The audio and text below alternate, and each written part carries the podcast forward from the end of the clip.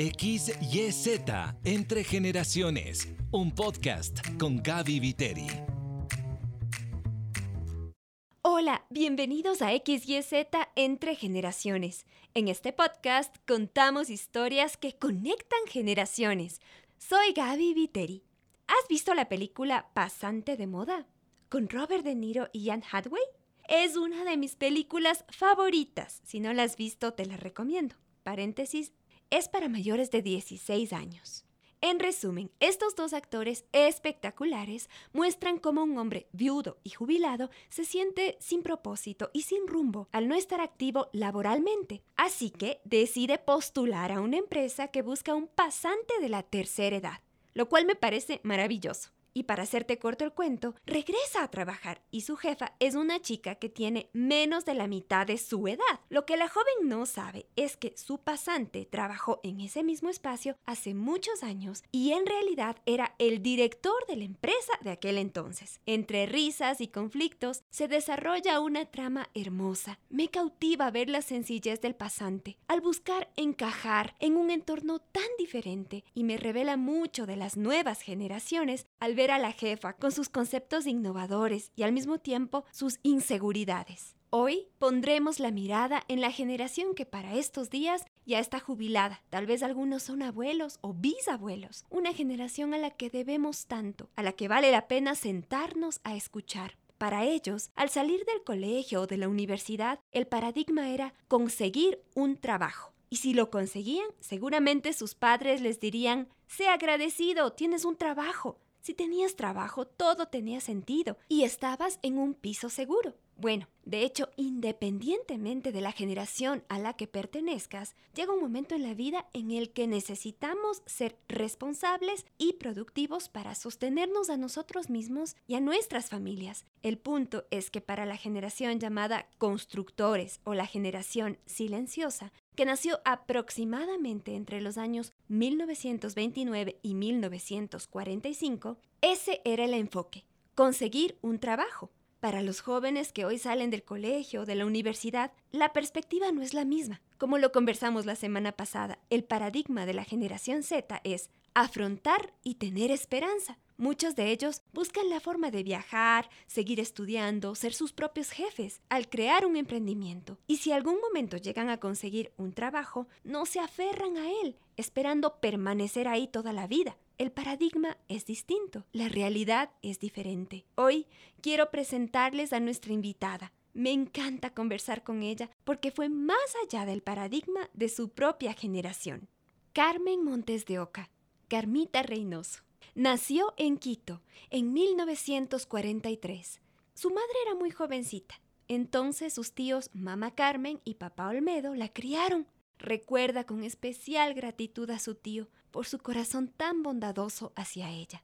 Cuando Carmita tenía cinco años, viajaron a Otavalo, donde tuvieron un negocio próspero. Fue en esa ciudad donde su tío conoció a Cristo, justamente a través de un misionero de HCJB. Carmita relata que en esa época era muy difícil ser cristiano. Lamentablemente, el negocio familiar quebró, porque muchas personas influyentes decían, allá no vayan, porque han vendido su alma. Sin embargo, Carmita recuerda, Dios nunca nos faltó.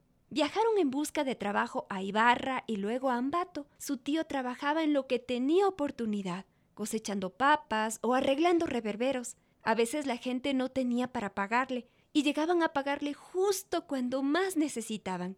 Carmita lo tiene muy presente y nos dice, era un milagro.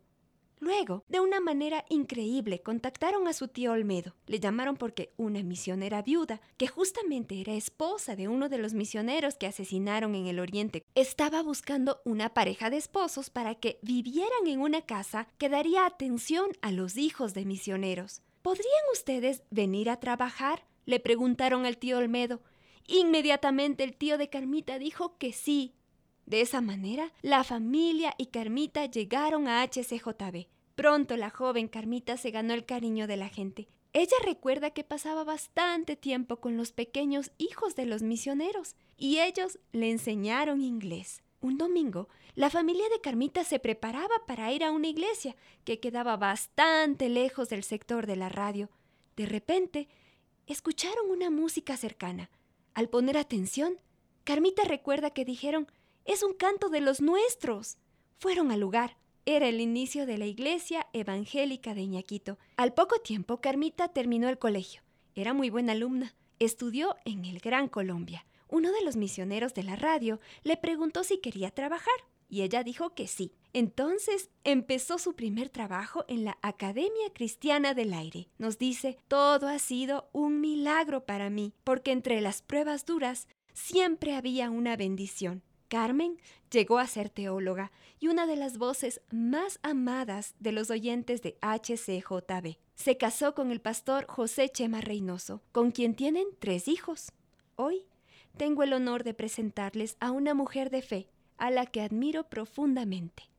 Querida Carmita, para mí es un honor tenerle este día con nosotros en XYZ entre generaciones. ¿Cómo está Carmita querida? Carmita, para mí es un privilegio grande el poder escucharle, poder verle, saber que usted está en la casa que fue mía, en la que estuve tantos años y en la que amo mucho. Por eso siento que es un honor poder conversar hoy día con usted, Carmita. Sé que el impacto que usted causó en toda una generación fue súper grande y lo siento muy especial poder estar en estos estudios donde Dios le permitió a usted, a su esposo, al pastor Chema, hacer historia.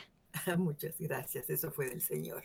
Vamos a introducirnos en este tema. Usted sabe, estamos apasionados por conectar generaciones y hoy vamos a hablar del primer paradigma generacional. En su generación era muy importante el asunto de conseguir un trabajo. Usted es una persona que ha ido más allá de esos paradigmas generacionales porque no solo que consiguió un lindo trabajo, sino que buscó una vocación de vida. Bueno, el Señor fue tan bondadoso cuando empezó mi papá, tío. Ellos me criaron porque mi mamacita era muy joven cuando él me tuvo y ella no tenía mucho cuidado conmigo. Entonces, para mí, ah, mis tíos fueron una maravilla, especialmente después que mi tío conoció al Señor allí en Otavalo. Alguien le invitó, teníamos una tienda y los misioneros pasaron por allí y le invitaron a, un a un culto. Él fue al culto por primera vez, el que estaba predicando era Alfredo Colón. Y cuando vino, vino tan contento, me dijo, le acepté al Señor. Y la verdad que lo aceptó al Señor de forma muy real. Como llegué a, HCJB, me invitaron a trabajar y yo feliz de la vida porque ya me había graduado del Colegio Gran Colombia. Entonces vine pues como secretaria a la Academia Cristiana del Aire. Una cosa que me encantó y que me tocó hacer fue pasar a limpio los oh, textos del doctor Turner, que le estaba escribiendo los, libros pues de la academia. En ese entonces no había computadora, no había nada, lo que teníamos era una máquina IBM, que era lo máximo que había en ese entonces. Y con eso, eh, eso íbamos dando a los muchos alumnos que había en España, en América Latina, para estudiar y sacar su título de pastor. Muchos de nuestros pastores sacaban sus títulos con esos libros. Pero al hacer los libros, que me encantaba, porque el doctor Turner lo hacía de una manera tan tan clara, pero a mí me extrañaba que de un versículo él sacara muchas cosas. Yo le decía, doctor, pero la Biblia no dice eso. Y me explicaba.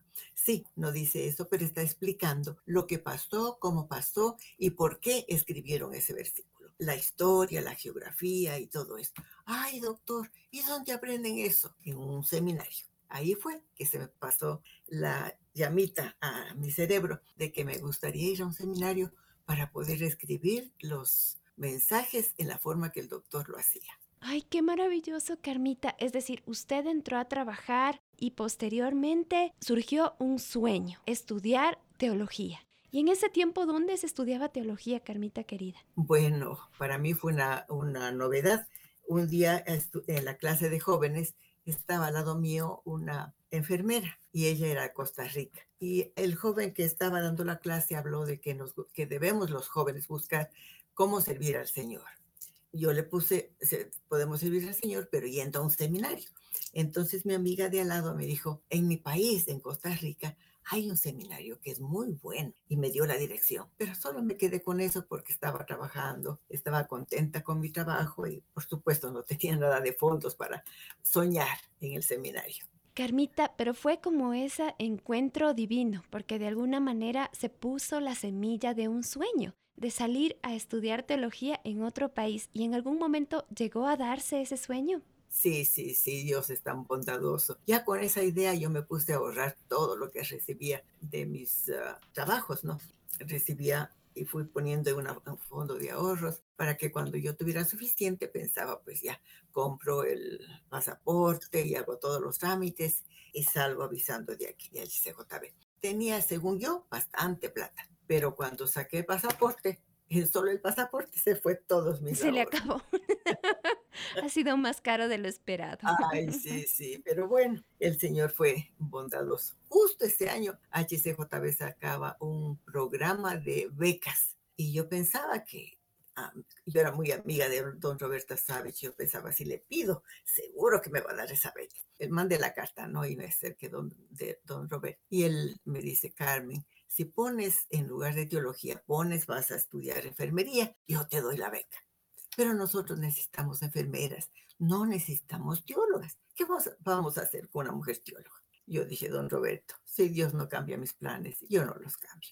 Y bueno, yo pensé, de alguna manera el Señor de proveer, y lo hizo. Estando en, en, mi escritorio en la oficina, vino el pastor de la iglesia. Pues yo no lo conocía mucho porque había llegado hacía poco a la iglesia. Y yo digo, ¿qué será este señor aquí? Me dio un sobre y me dijo, mi hermana, nosotros habíamos guardado parte del diezmo para un joven que pensábamos iba a ir a un seminario, pero parece que él no va y oí que usted va al seminario. Así que aquí le dejo y ojalá le ayuden algo. Ay, pastor, cómo le agradezco. Qué impresionante, Carmita. Sí, y cuando él se fue, yo conté como haciéndome, güey, qué, qué chévere, ¿no?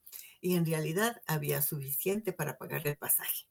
Wow, y llegaron algunos otros, otros oh, ofrenditas de gente, de misioneros de la iglesia que me ayudaron. Entonces ya con pagar todos los detalles que había para sa salir, según yo ya tenía bastante plata, pero en el tiquete se acabó bastante de ese dinero, pero me sobró 20 dólares. Y ya yo viajé con la ayuda de don Roberto a Panamá, porque antes el avión paraba en Panamá. Y claro, yo no conocía a nadie, pero don Roberto conocía al que fue traductor de Billy Graham cuando estuve en Quito. Entonces le escribió a él y el señor, ese pastor, me esperaba en el aeropuerto con su esposa. Fue un lindo tiempo. De los 20 dólares se fueron 14 porque me compré una falda negra y una blusa blanca. Pensaba, seguro que usan esto en el seminario para un coro o algo y ya yo voy a tener. Y bueno, se acabó el, la estadía en Panamá.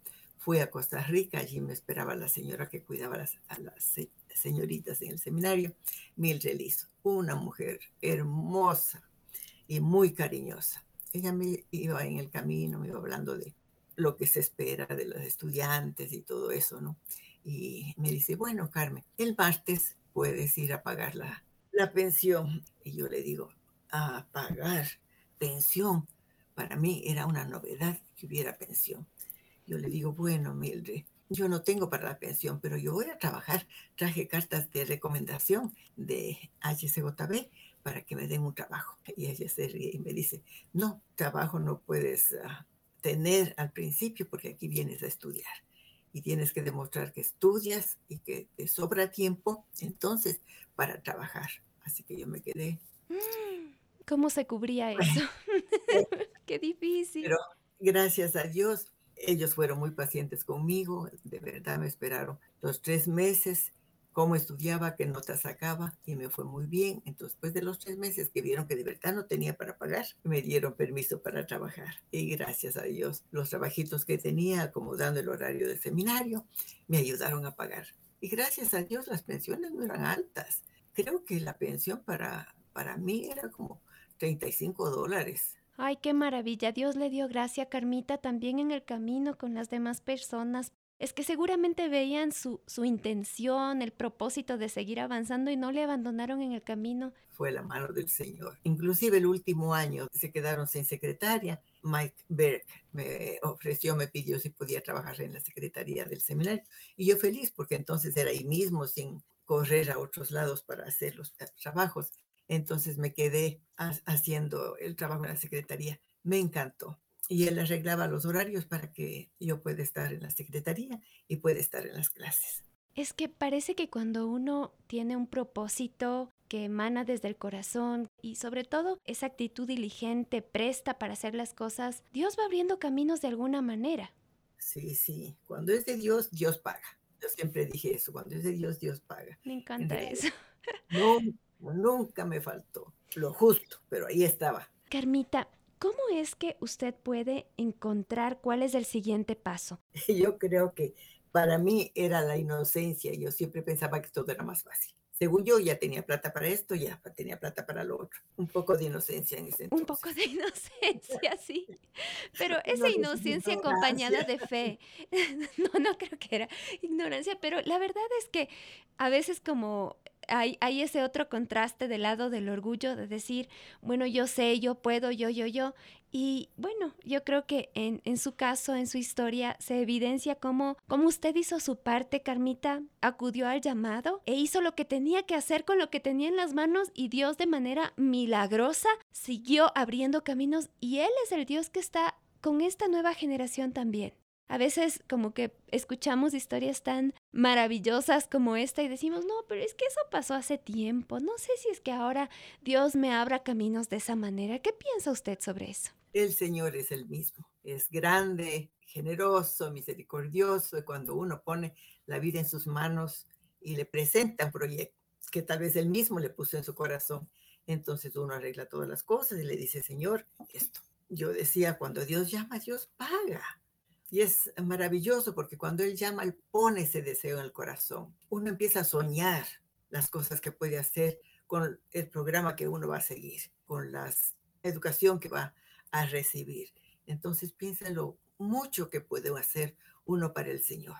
Es como atreverse a soñar, Carmita, porque a veces uno ve de cerca la realidad tan complicada y dice, no, mejor ni me atrevo a, a soñar, me quedo mejor aquí refugiadito, seguro, hago esto chiquitito y no, mejor no me atrevo a soñar porque me puedo decepcionar en el camino. Yo por lo menos no me desanimé, porque el Señor fue tan bondadoso que hasta me dio mi esposo en ese entonces. Yo llegué el primer año, estuve solita, solamente estudiando, trabajando duro para asegurarme que podía pagar las pensiones en el seminario. Pero el segundo año llegó un dominicano con un suéter rojo, cuando nosotros vimos que llegaban los nuevos estudiantes, el que primero llamó la atención a mi amiga Marta Cabrera, que era dominicana también, ella dijo, mira, ese muchacho que tiene el, el rojo, que nos parecía demasiado bulloso, ¿no? Ah, ese es dominicano. Le impactó el chico del suéter rojo, Carmita. Eso no pasó de allí, porque yo pensé que no iba a ser ni amiga de ese, de ese dominicano bullicioso. Pero como a medio año me mandaron a, ayudarle a este dominicano a ir a una iglesia que yo había servido antes y que le estaban encargando a él servir como pastor esos, últimos meses. Entonces yo generosamente fui. Generosamente. Buses, eran con dos, tres buses para llegar a ese pueblito y llegamos a la iglesia que, que iba a servir él en ese entonces. Pero yo había estado en esa iglesia como maestra dominical había ayudado con los niños y justo en ese eh, día que llegamos con él, el pastor tenía un recuerdito para mí de agradecimiento por los, el trabajo que había hecho. Así que me imagino que se mostró también a esta señorita, hasta le agradecen, ha hecho buen trabajo. Entonces él empezó a fijarse en mí. Porque después de eso encontraba notitas en, en mis libros, en mis notas en la biblioteca, no decía mucho, pero iba mostrando un poco de interés. Así empezamos con el tema. ¿Cómo puede una persona distinguir si lo que le está guiando es la voz de Dios, su propia voz o simplemente el impulso del entorno? ¿Cómo diferenciar? Yo creo que es un poquito difícil, pero uno va caminando, hablando un poquito más que solamente de las clases y de los profesores, entonces uno va haciéndose la idea de que tal vez el Señor me está hablando de empezar a escoger a alguien para el futuro de mi vida, ¿no? Y empezamos. Ya éramos enamorados con él cuando pasó Francisco Cook de HSJB. Y yo le presenté que este es el muchacho con el que estamos saliendo. Y él empezó a hablarle y le, le encantó la voz de Chema. Y de una vez le dijo, cuando termine, me gustaría que vaya al Ecuador. Me gustaría que usted nos ayudara. Para mí, esa era una contestación de oración, porque si él va para allá, entonces estamos bien.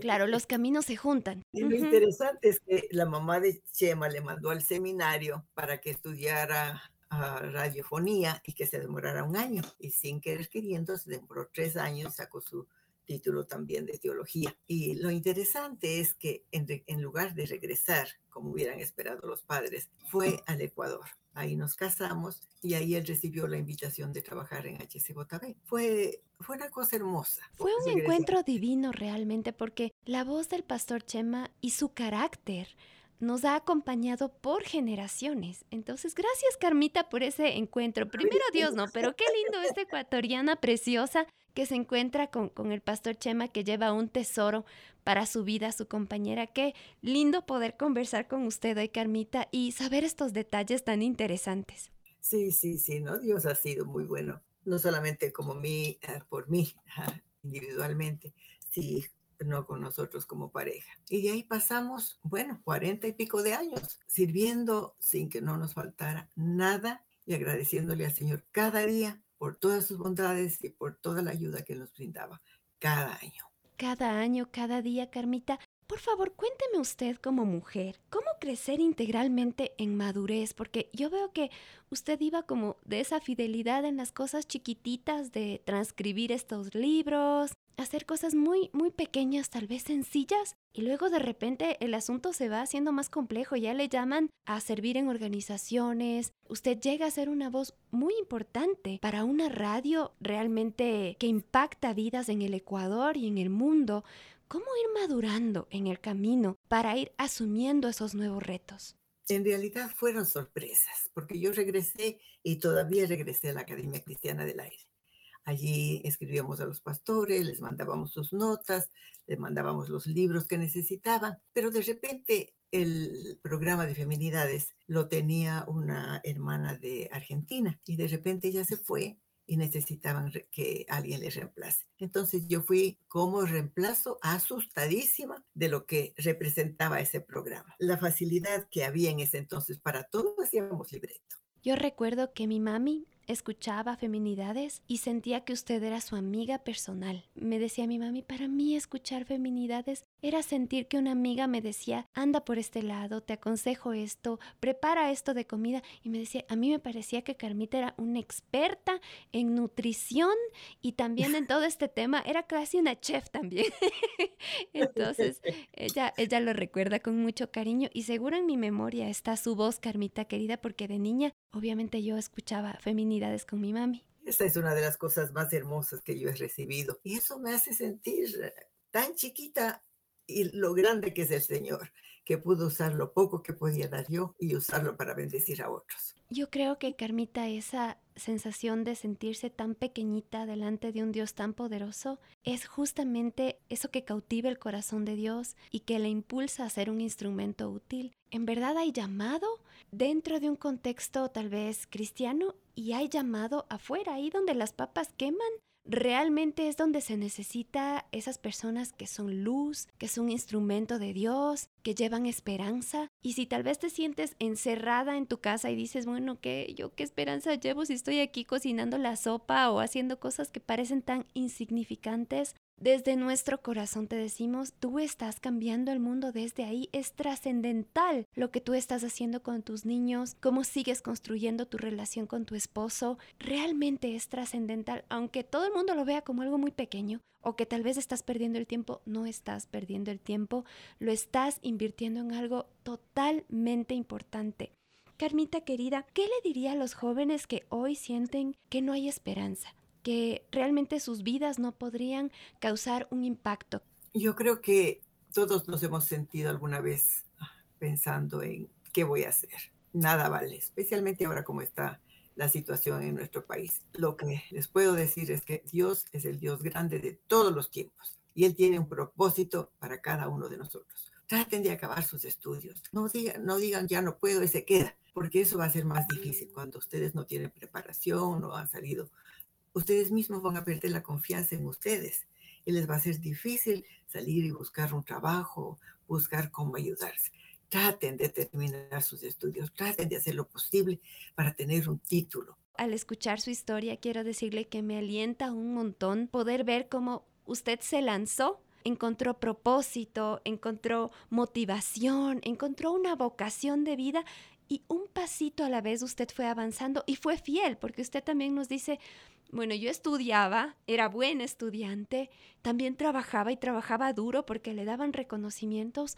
O sea, no es solo una cuestión de decir, por favor, aquí que se me abran las puertas de alguna manera, sino poner todo lo que uno tiene de contingente que Dios mismo le ha dado y dejarle que Dios siga obrando en lo que para nosotros no es posible. El Señor tiene un plan para cada uno de nosotros, a cada uno de sus hijos. Le ha dado dones, le ha dado habilidades eso también hay que ver, que, para qué soy bueno yo. Según sus habilidades, el Señor le va a dar una tarea. Y usted esté atento a las tareas que el Señor le ponga. Según sus habilidades, Dios le va a dar una tarea. ¿Qué tarea es la que el Señor ha puesto en tus manos? Bueno, Él te ha equipado o te ha dado la capacidad para seguir aprendiendo y desarrollar esa tarea. Quisiera que usted, si nos puede compartir un versículo bíblico que ha sostenido su vida. Bueno, para mí Josué ha sido un, bueno, una bendición. Uno de mis hijos se llama Josué. El Señor le habló a Josué que tiene que guardar los mandamientos que mandó a Moisés y le dijo, no te apartes de estos mandamientos, ni a diestra ni a siniestra, para que seas prosperado en todas las cosas que emprendas. Nunca se apartará de tu boca este libro de la ley, sino que de día y de noche meditarás en él para que guardes y hagas conforme a lo que en él está escrito, porque entonces harás prosperar tu camino y todo te saldrá bien. Mira que te mando, que te esfuerces y seas valiente. No temas ni desmayes, porque Jehová tu Dios estará contigo en donde quiera que vayas.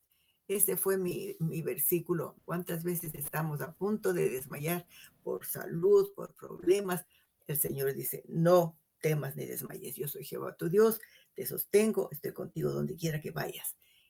Gracias, Carmita, por dejarnos con estas palabras. En verdad hay muchos momentos cuando sentimos que mejor ya, rindámonos de esto ya, no damos más.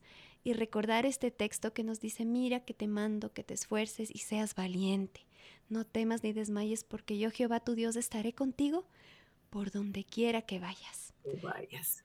Él es fiel para cumplir esa promesa. Él ha sido fiel en su vida, Carmita querida, con, con su esposo, el querido pastor Chema, con su familia. Y hoy simplemente queremos cerrar diciéndole a Dios muchas gracias por la voz que le dio, por el corazón que le dio, por las habilidades que le dio y por la posibilidad de hoy día conversar con usted. Muchísimas gracias por su tiempo y por cada uno de estos tesoros que ha compartido con nosotros. Muchísimas gracias. Para mí es un privilegio siempre, ay, me encanta estar en algo que sea de HCJB. Gracias, niña Gaby. Que Dios le bendiga y siga adelante. Gracias, Carmita querida. Reciba un abrazo grandísimo y por favor un saludo especial al pastor Chema. Así lo haré. Ay, qué privilegio tan grande haber conversado con Carmita Reynoso. Y ahora te invito a escuchar la pregunta de la semana. Hola, soy Martín, estoy en la universidad y estoy teniendo conflictos con mi fe. En verdad me bombardean de conceptos que eliminan a Dios de todo mi panorama. Yo crecí en una familia que conoce a Dios, pero siento que ya no sé cómo mantener la fe y al mismo tiempo avanzar en mi carrera. Es como si todo lo que aprendí fuera solo una historia, pero no una realidad. Querido Martín, muchas gracias por escribirnos con tanta franqueza. La respuesta te la va a dar David Novoa, coordinador en Ecuador para E6 25. Hola querida Gaby, ¿cómo estás? Gracias por permitirme una vez más estar aquí en X y Z entre generaciones. Querido Martín, las inquietudes que tienes con tu fe son perfectamente normales. Todos, todos en algún momento de nuestro caminar con Jesús tenemos dudas respecto de una u otra cosa. Y sí, hay instancias en que llegamos a pensar si todo lo que hemos aprendido es verdadero o solamente una ficción. Quiero contarte algo. Mi hijo Mateo, cuando tenía 15 años de edad, se declaró ateo. Y es que estuvo leyendo a varios autores y filósofos que planteaban dudas genuinas acerca de Dios y de la Biblia. En un principio no supe cómo reaccionar como padre, imagínate. Pero el Señor me hizo entender que lo que tenía que hacer era escuchar a mi hijo y entenderle, que lo único que él estaba buscando era tener respuestas más reales acerca de Dios. Y a partir de ahí surgieron muchas conversaciones riquísimas que de alguna manera fueron respondiendo a muchas de sus dudas. Fruto de eso, escribimos un libro que se llama Una fe que piensa. Y es que no es prohibido pensar para tener fe. Allí discutimos sobre los planteamientos de la filosofía y barajamos algunas respuestas espirituales y bíblicas para estos cuestionamientos. No es malo hacerse preguntas como esas. Al contrario, estos cuestionamientos te obligan a buscar, estudiar y fundamentar tu fe de una forma más concreta. Lo que nunca debes es perder la fe. En alguna ocasión los discípulos le dijeron a Jesús, aumentanos la fe. Y es que seguramente también dudaban en muchos momentos de todo lo que estaba pasando y de seguro también dudaron en las historias de, de, la escritura y todo lo demás. La respuesta de Jesús fue, si tuvieras fe como un grano de mostaza, podrías decirle a este árbol, desarráigate y plántate en el mar. Y es que solamente hace falta un pequeño grano, una pequeña dosis de fe para mantenerte como fiel creyente. Y esa pequeña dosis nunca la debes perder. Te ayudará a buscar las mejores respuestas a tus preguntas. También debes buscar espacios en donde discutir estas ideas de manera sana. Tener a alguien de confianza, de experiencia en la fe, alguien en, en, quien puedas confiar y con quien puedas discutir estas ideas, eso será un buen aliciente para disipar toda duda. Martín, sigue adelante. Que el Padre te provea toda la luz que necesitas. Muchas gracias David por tu respuesta, siempre tan precisa. Por favor, comparte este podcast. Es un impulso muy grande cuando tú difundes este contenido con tu familia y amigos. Muchas gracias Mónica, Iván, Katy y a cada persona que comparte este podcast. Significa mucho. El desafío de esta semana. Conversa con una persona de la tercera edad. Pregúntale cuál fue su primer trabajo. Escucha sin prisa. Vas a encontrar claves para tu propia vida. Puedes contactarte conmigo a través de Instagram como arroba gaby.viterixyz. Nos encontramos la próxima semana para ir más allá de los paradigmas generacionales. Te envío un abrazo gigante, de esos que conectan generaciones.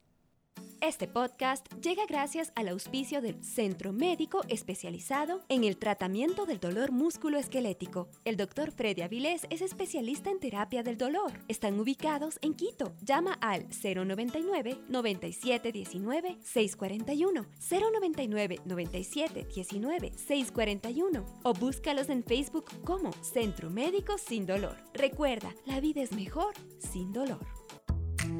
XYZ Entre Generaciones con Gaby Viteri. Una producción de HCJB.